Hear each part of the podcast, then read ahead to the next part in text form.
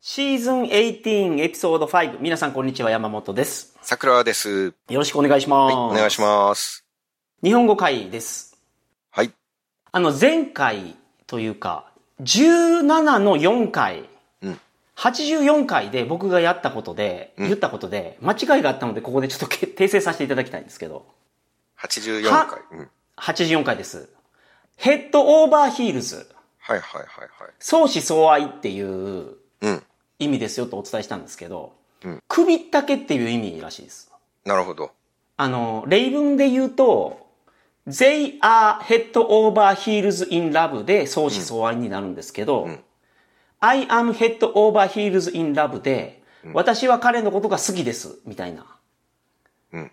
意味になるそうなんで、相思相愛っていうよりは、うんすごい好き。ヘッドオーバーヒールズは。ゼイヤーにすると、両方好きっていうことになる。そうなるんです。そうでああす。じゃあ、どっちでも取れる。そういうことですね。はい。ああそうか。まあ、自分が好きっていうのが二人好きになると、まあ、相思相愛になる。うん、うん。そういうことです。ヘッドオーバーヒールズはい。で大好き。うん。なるほど。覚えてください。あと、デイモンとピシアスの話をしましたけど、デーモンとピシアスの話しましたっけはい。走れメロスの元ネあタあ、ってはいいう。はいはいはい。あれですね、うん。デーモンって言いましたけど、デイモンでした。あの、スペルが違うんですよ。うん。デーモンっていうのは、うん。 D-A-E-M-O-N。うん。で、人の名前のマット・デイモンとかのデイモンは D-A-M-O-N で E がないだけなんですね。うん。ただ、音が全然違うんで、はい。デイモンとデーモンはもう向こうの人は明確に違うもんやという、あの、あれがあるらしいんですけど、うん。 僕はちょっとその、そこを間違って悪魔って言ってたんですけど、あれデイモンさんっていうただの人でした。はいはいはいはい。あれもう一回その元のやつを言ってもらってもいいですか走れメロスの元ネタがあって、うん。デイモンとピシアスっていう、あ、それがつまり悪魔のことじゃなくて、はい、人の名前だったっていう。ただのデイモンさんでした。あ、なるほどね。うんはいはいはい、そういうことか。登場人物が出てくる物語だったってこそうなんです。とですね。はいはいはいはい。ここを訂正させていただきます。ありがとうございます。で、本日はですね、日本語会なので、何の話をしようかなと思いましたが、はい。今、あの、カナダの学校に来てるんで、うん。学校の話をしようかなとはい。思います。どんな感じなのかと。うんうん。こちらに来て、だいたい4ヶ月が過ぎてですね、はい。 2ヶ月ごとで、そのなんか1タームが終わる感じなんですよ。なるほど。区切りが結構しょっちゅう来るっていう。そうです。なるほど。ちなみにトロントからほど近いロンドンっていうところなんですよね。 2時間ぐらい西に行ったところですね。時間の距離の、で、学校、だから今語学を学んでいるんそうです。ですね、学校で。はい。あの、ファンショーカレッジっていうところで、はい。今は、あの、本来ならば AI を学ぶ予定なんですけど、あの、それを勉強するための英語力が足りないので、はい、語学をはやっい。てます。え、後ほどの AI の勉強っていうのはどこでやるんですか同じ。同じで学校でやります。じゃあ学校内に語学を学ぶところもついてるっていうこあ、ついてますね。めちゃめちゃでかいんですよ。大と。は学い、自体は。はい、はい。そこでクリアしたら、そういうこと AI でのす方に進める。そういうことです。そうか、えーじゃあ、英語の授業を受けるんだ、じゃあ、その後は。クリアしたら。はい。すごいなそれで AI について英語の授業を受けて学ぶんですね。桜さんって外国で学校とか行ったことないですか全くないですねあ。あはははは。うん、確かにね、バックパッカーだと、うん短期で学校行ってちょっと言葉学ぶってあるあるではあるんです。はいはいはいはい。まあ日本人宿に行くと、一人二人はうん。大体いるんですよ、現地で。やってる人ね今ちょっとタイ語を学んでるうんうんとうんうか、んスペイン語を学んでるいとらっかしゃいますただ僕は全然ないですね、それは。うん、うん、うん、うん。なるほど。あの、学校の話をすると、うんアメリカも多分これと一緒だと思うんですよ。うん、 2ヶ月で1科目が終わる感じ。うん、うん。日本だと、日本の大学って、一気に並列で進めていくじゃないですか。まあ、全部一緒にやりますよね。そうですよね。だから、年間の授業の計画とかがあって、うんそれに合わせてその授業を取っていくじゃないですか。はい。で、1年間で終わる感じでしょこっちは2ヶ月で1科目が終わるんですよ。うん、うん。だから2ヶ月ごとに終わる。え、同じ教科だけ朝から晩までずっとやるってことですかそういうことです。え、そして今語学をやっているうん。わけですようん、うね。ん、うん。え語学の中にさらに科目があるということなんですかあります。あ英の、語の中のはいなんとかうんうとかなんとかがあるっていう。その、なんでこれ2ヶ月で終わるんじゃないかなと思ってるのかっていうと、僕、アメリカのオンラインの大学にも所属してるんですよ。そそこも全く同じなんです。え、オンラインで、はい今通ってるとのと別に、はい。そのオンラインのなんかもやってるってことなんですかアメリカの、はい。はい。アメリカのオンラインの大学に入ってます。え、じゃあ家に帰ったら、そっちはそっちでまた勉強するってことなんですか 大学の、アメリカの大学の方の。あ、今休学出しますけど、あれこれ話してなかったです、僕。ごめんなさあい。そっちは一旦お休みはしてるってこしてます。休学出せるんで。とはいはい。で、そこも同じ感じで進んでたんですよ。僕はそっちは、え、経営学を取ってますけど、そこもい、やー。 2ヶ月ごとで進んでいくんですよ。うん。そこがなんかすごく大きく違うなと思います。うん。日本は例えば基礎解析とか、確率論とか、そんなん取ったらそれ1年かけてやるじゃないですか。まあ、ていうかそうそう半年ぐらいかけてやるじゃないですか。うんただ一年かけるって言ったって、なんて言うんだろう。週1の授業とか一週間ね。にそうそうそうそうそう。そうでしょうんうんうん。だ2ヶ月それだけをやるのと比べたら、なんか足りないですよね。やる量って。うーん、そうかもしれない。で、2ヶ月のうちの7週で終わって最後の1週間は休みなんですよ。うん。この1週間でみんななんかその、パーティーしたり、はいはいはい。あの、まあ、英気を養って、また次の2ヶ月行くと。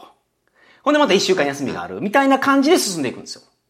あーあの、プラムにどの女の子を誘おうか、み たいな。ドキドキししたり、そういうのがあるんですね。いいその最後のとこにはあるんでしょうね。ああ、それは、7週間後にはあるわけじゃないんだ。うん、それ高校の話やと思う、その、プロムとかがあるのは。ああ、そうか、あ残念ですね。プロムないなんて。じゃあ、 確かに。まあ、あれも大好き参でしょそうう、いうん参加してみたいけどね、ああいうのも。うん。で、月曜日から金曜日までで、はい。朝10時から夕方の3時40分までうん、のお昼休憩30分です。うん、もともと9時からやったらしいんですけど、はい、なんかそのこっちって子供の送り迎えをしないといけないんですよ。はい。その、一人で行かせられないんですね。えー学校に行くかもしくはスクールバスのバス停に絶対来てないとうん子供が帰ってこれないので、ん親が朝学校に行かなければいけないみたいなやつがあるから10時になったって言ってましたえー学校に送っていくか、まあ、バス停まで一緒に行くっていううんそうそうそうそうそう感ですじなんですはね。いえーまあなんかバスで行ってるイメージはありますよね。ハリウッド映画とか。うんうんうんうんうん日本みたいにその歩いていくっていうのがダメダメっていうかできないので多分うーん。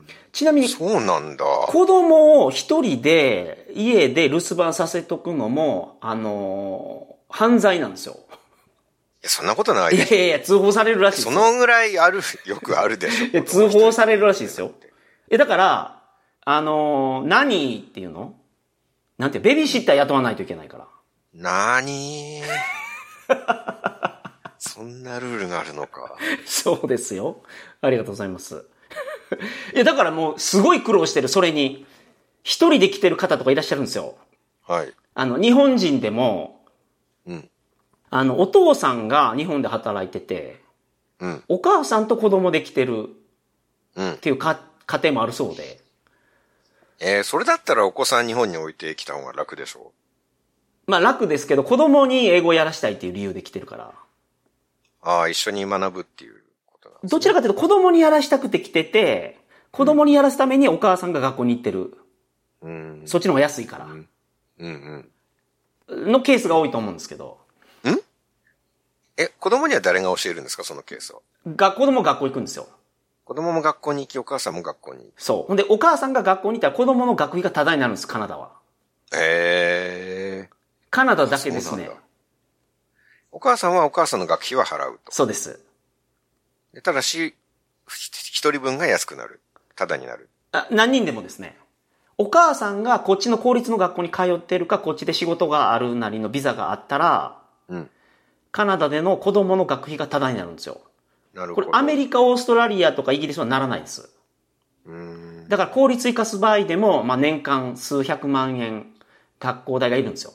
へだえ。からカナダの場合は、親が学校に行ったら、学校でかからないので、え、公立の学校に行くのに数百万かかるんじゃ、が義務教育受けれない子供ものすごいいっぱいいるでしょ。現地の人はタダです、もちろん。あ、そういうことうか。ん。海外の人がアメリカに行って、アメリカの公立の学校に入る場合はお金かかります。ってことは、じゃあ山本さんもその学校に行ってるからお子さんは学費は免除されるってそういうことですね。ことですかはい。だから、ああ、そうかそうか。子供に英語をやらすためっていうのが一番の目的でこっち来てるので、うん。で、それを一番安くする方法が僕が学校に入ることだったんですよ。うん。まあ、それでまあ学じ校に来ゃてあ、るうんですけどん、そうですね、行かない手はないし、うんうんうん。だいぶお得ですよね。二人分で、そういうことです。一人分みたいな。はいはいはいはい。で、ここの大学っていうのは、まあすごく大きいんですけど、学校は常に開放されてるんですよ。うん。で、学生証があって、中に IC チップが入ってる。うんそれを使えば、いつでも学校に入れます。うん。土曜の夜とか。もう。なるほど。社員証みたいな。あ、そうそうそうそうそうそう。はいはい、ほんでは僕学校のすぐ近くに住んでるんで、い。はい。夜どんな感じかなとかいうの何回か行きましたけど、うんうん。まあ普通に大学の中入れますね。えー、人いるんですか大学の中に。大学に住んでる人もいるんで、寮も、あ、あの、な、はい。大学の寮がい学く生つさんかあがって、住んでるそうそうそうそうです。あ、じゃあいいですうね。ん。いや、誰もいない大学に夜行くいやそれなは怖いんねて、ちょっと想像しただけでも身震いするぐらい、ゾッとしますけどね。うん。なんか夜、学校外活動、スマブラ大会とかやってますよ。シミュレーションゴルフ大会とか。学生さんたち。そうそうです。はあはあで、図書館では、その、なんですか、Xbox とか、任天堂スイッチとかのソフトウェアもあって、そんなのも借りれたりしますね。あ、借りてやってるんですね。はいはい。うんスマブラ大好きですもんね。なんかむ向こうの人たちって。スマブラと FIFA のサッカーゲーム、FIFA、はいウイニングイレブンじゃない方です。それは大会を月に何回かやってますね。うーん。まあ、それが、あの、大学全体の感じ。で、学校のクラス、僕が今言ってるのは EAP って言われる、その英語をやってるクラスですけど、はい。えっ、と、クラスの人数は10人前後。うんで、日本、韓国、中国、ベトナム、コロンビア、トルコ、サウジアラビア、アフガニスタン、コロンビ、コロンビア言うたか。うんこんな感じ。アジアの人が多いい。や、アジアの人は少ないです。少ない。日本、韓国、中国、ベトナム一人ずつしかいないですけど、南米とかからが多いです。中東のトルクメニスタンとうかっんて。。アフガニスタンとか、サウジアラビアとはあ、か、はあはあはあヨルダンとか。はい。それだけ聞くと国の数で言うとアジアがいっぱいはのあ、感はあはあはじがしますけどあ、ね。なるほど。まあ、そのなコロンビアとかのから来る学生さんは多いっていうことなんですね。僕、オーストラリアの語学学校に3ヶ月行ったことあるんですよ。はい。オーストラリアはアジア人がめちゃめちゃ多かったです。なるほど。なんか、その、まあ、東南アジアの方も多いし、中国も韓国も日本も多かったけど、うん。こっちはやっぱ行きりや、す、まあそうでしょう遠いね。か近いかっていうことですうんようんね。うん。でそれはもう距離の問題ですよ、単純に。南米の人が多いんで、うん。その、結構、その日本人が行く語学学校って、韓国語が飛び交うことが多いんですけど、うん。韓国人がよく勉強しに来てるので、はいはい。ただそういうことはないです、こっちは。えあと、英語コースにインド人がいないんですよ。ー、うん。そのメインのコースにはめちゃめちゃいるんですけど、うんうん。な、まあ、インドの人は、改めて英語を学ぶ必要もなさそうな感じはしますよね。それをあの、僕、毎日ジムに行ってるんで、ジムで知り合ったインド人に聞いてみたんですけど、はい。インド人はビザ取るのに、アイエルツのスコアがいるんですって。なるほどね。 じゃあもう、もう基礎の、基礎ができていないとダメ。そう。だから今僕が、その、も、もちろん僕もアイエルツのスコアがあったら、メインのコースにそのまま行けるんですよ。でもそれ取れないので、EAP っていうのやってるんですけど、はいはい。インド人だったらもう、それがダメなんですよ。うん。もう英語ができないと来れないっていう。はいはいはい。ああ、そうなんだ、とは思いましたけど。うん。もう環境はありそうですけどね、インドにいれば。うん。英語が喋れる環境が。そうですね。まあ、旅行をしてると、インドの人はみんな英語を喋るっていう感覚になるぐはらいい。はいはいはい。まあまあ英語そ喋うでるすじゃよないですねか。うんうん。あと、やっぱり、その YouTube とか見てたら、インド人 YouTube めちゃめちゃ役に立ちます から。インド人の方がやってる YouTube。うん。 YouTube? その、だからビザ取る方法とか、はいはい。こっち来た時の情報とかが、うん。もうその日本語で調べてても、その僕が行くところが田舎すぎて全然見つからなかったんですよ。なるほど。はいはい。あとやっぱ日本人ってビザを自分で取ろうとしないじゃないですか。エージェントに投げますよね。基本。そういうイメージはありますね。うん特にその、観光ビザじゃないはいやはいつだはっい。たら学生ビザとかね。うーん、もう手続きうんざりしました、想像するだけでうんうんうん。それだったらもう代理店に頼もうってそ。いうみんなそれやるんですけど、インド人自分でやるんですよ。う。うーん。俺それ自分でやる人はインド人の YouTube 見たら、もはい。う、すごいわかりやすく教えてくれてる。はいはいはいはい。すごい役に立つので、その、英語圏の情報が。うーん。これはぜひ活用してください。うんうん。特にロンドンにねはいはいはいは、い先にいっぱい先輩がいそういうることとでしす。たらねう、ん。あ、と、突破力があるんだと思突破力。う。うん。なんかその YouTube、だからビザの投資方の YouTube 見ても、はい。他の国の人はなんかここが難しいとか、うん。ここが大変ですとかいうのを言ってるんですけど、うんインド人の YouTube 見てたらもう全然問題ないと。うん。簡単です。だからすぐやりましょうみたいな感じの、うーん。一点突破の感じで教えてくれてるんで。そうか。なんかハングリー精神 が国全体としてあの人たちはあるんですね、そこはね。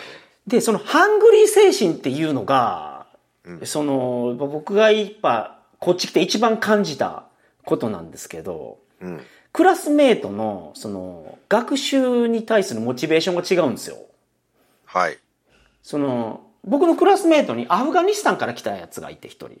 はいはい。彼とかはもうそのタリバン政権になってから、うん。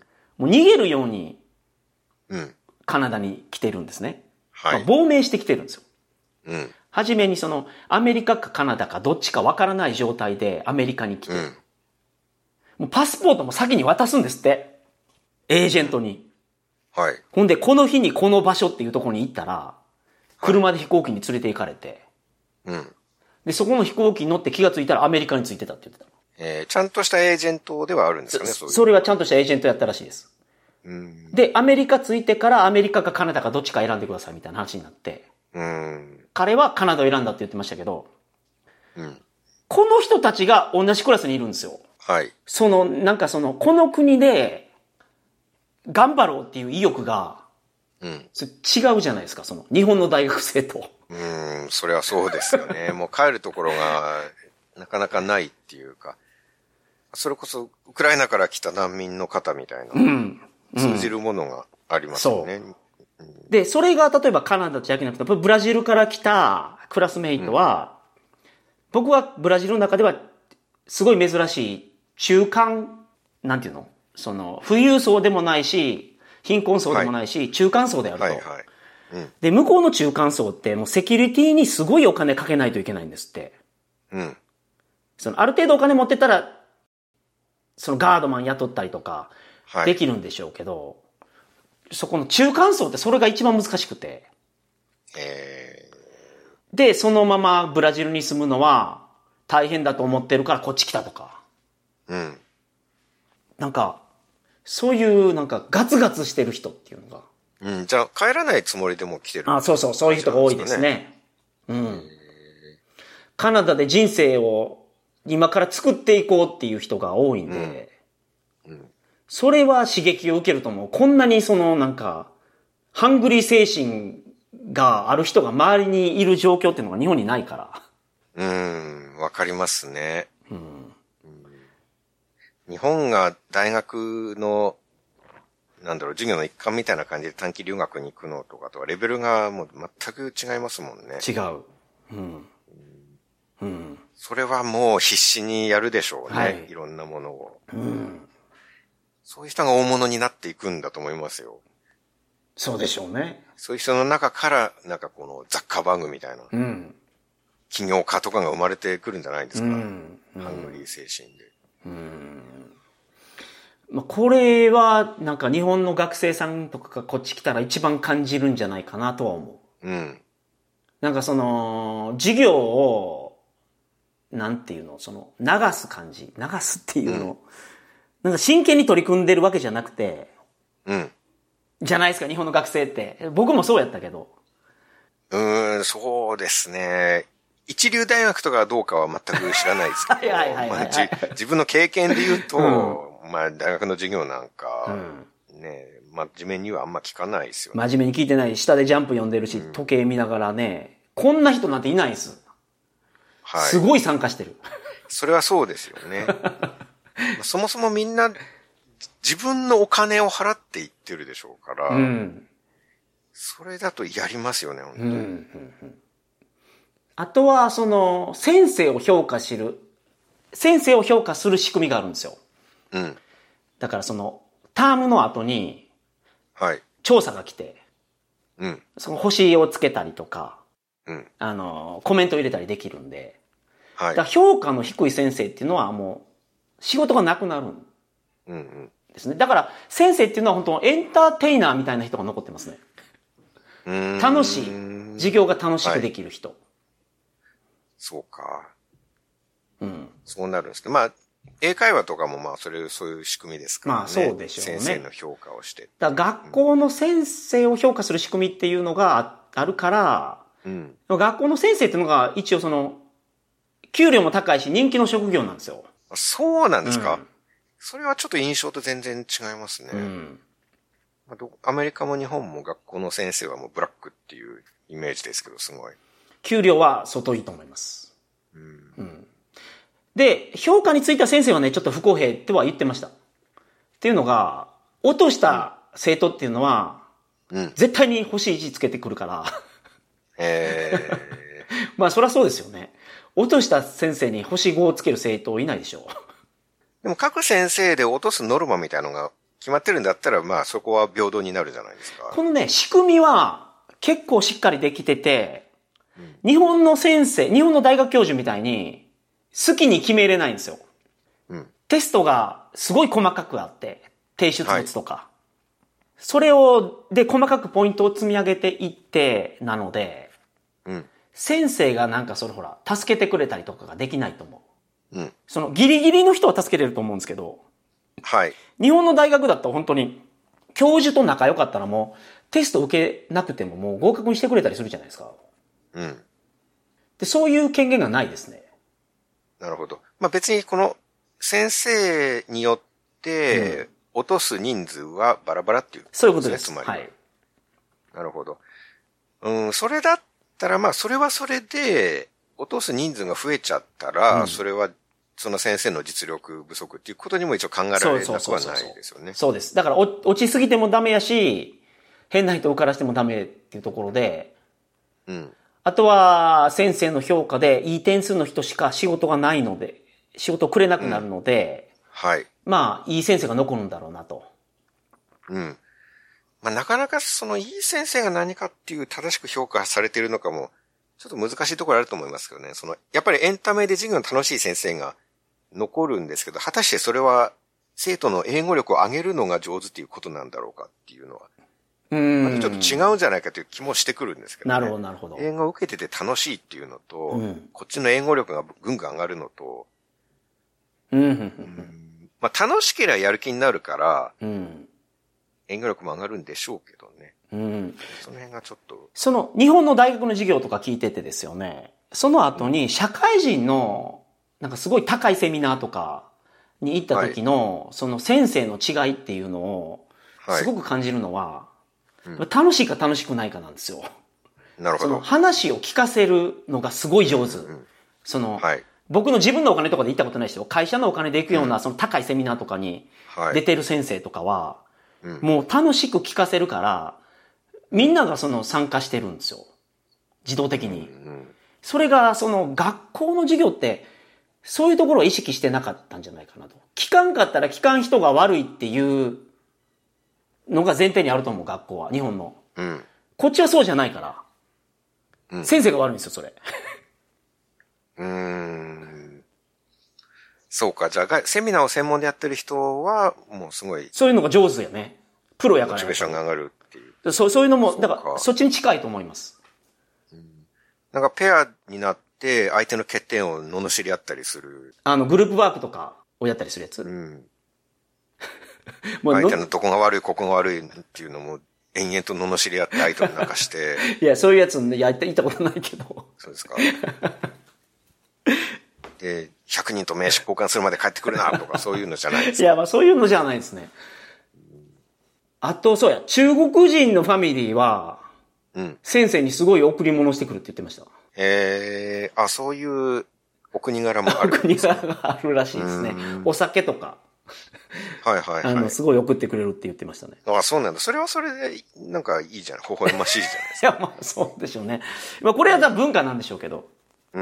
もうそれによって点数が何たらすることはないですけどって、その先生は言ってましたけどね。うん。うん。まあこんな感じで、その、学校ははい。進んでいくと。授業は1日5時間。 1日5時間、まあ4時間5時間ぐらいですね。10時から。 4、5時間をやうっんて、で、どうですか帰ってから英語の勉強とかはさらにしたりするんですか復習とか予う習。ん、まあしないといけないんでしょうけど、僕課題しかやってないです。僕課題はやらないともう、なんか何月、あー何月何日までに、の何時までに、これ出さないといけないっていうのがあるんですよ、結構。はい。まあでもそれ、それは、まあ家に帰って勉強してるということになる。まあまあ、そうですね、課題をやってる。それやってるってことはうんうんうん。すごい分量やってますね、毎日。いやー、いやー、もう、ね、ものすごいスピード感ですから、圧倒的差をつけられる。いやいやいやあのね、来てね、初めの2ヶ月は、そのぐんぐん伸びてる感じがあったんですよ。うん。ほんまに。はいそ。れが、その2ヶ月経ってから全然なくなった。ああ、なるほど。一定程度までは、ううんん。と言って、うん。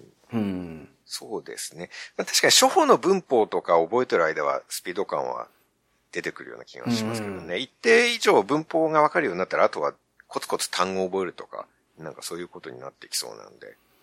うん。あとは、その、やっぱりその、来てすぐの頃は、すごい英語がぐんぐん伸びるんだろうなとか思ってたけど、うんなんか、そんな感じじゃなくても、自信を打ち砕かれてる感じではありますけど、今。いやー、でもそれはやっぱり自分次第っていう点はものすごいでかいと思いますよ。はいはまあ一年ぐらいなんか、あ留学してたっていう人はたくさんいると思いますけど、うんその人たちがみんな英語喋れるかって言ったら、別に喋れないっていう人多いと思うんですよね。うん。うん一。年向こうに行ってたけど、いやもう全英語全然、んうん。